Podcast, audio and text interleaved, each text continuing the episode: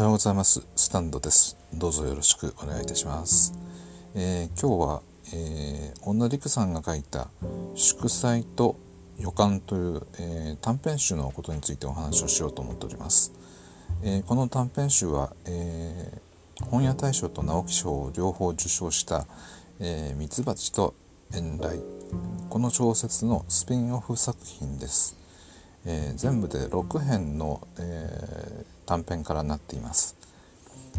で、えー、それぞれが、えミツバチと遠雷の登場人物に関わりのあるストーリー、え登場人物とストーリーになっています。で中でも僕があの良かったなと思うのは、えー、一つはですね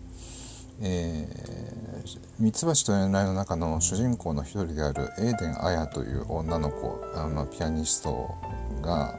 え、出てくるんですけれどもそれのサポートをすることになるビオラ奏者の女性がいるんですけれどもその彼女のところに、え、チェコフィルの、えー、対談することになったというベテランの、えビオラ奏者の手元からその彼女のところにビオラが届くまでのいきさつを書いたあこんな素敵なことがあるんだなというようなお話がありまして。それが良かったというのが一つ。それからもう一つが作曲家のある師弟の、えー、師匠と弟子のお話です、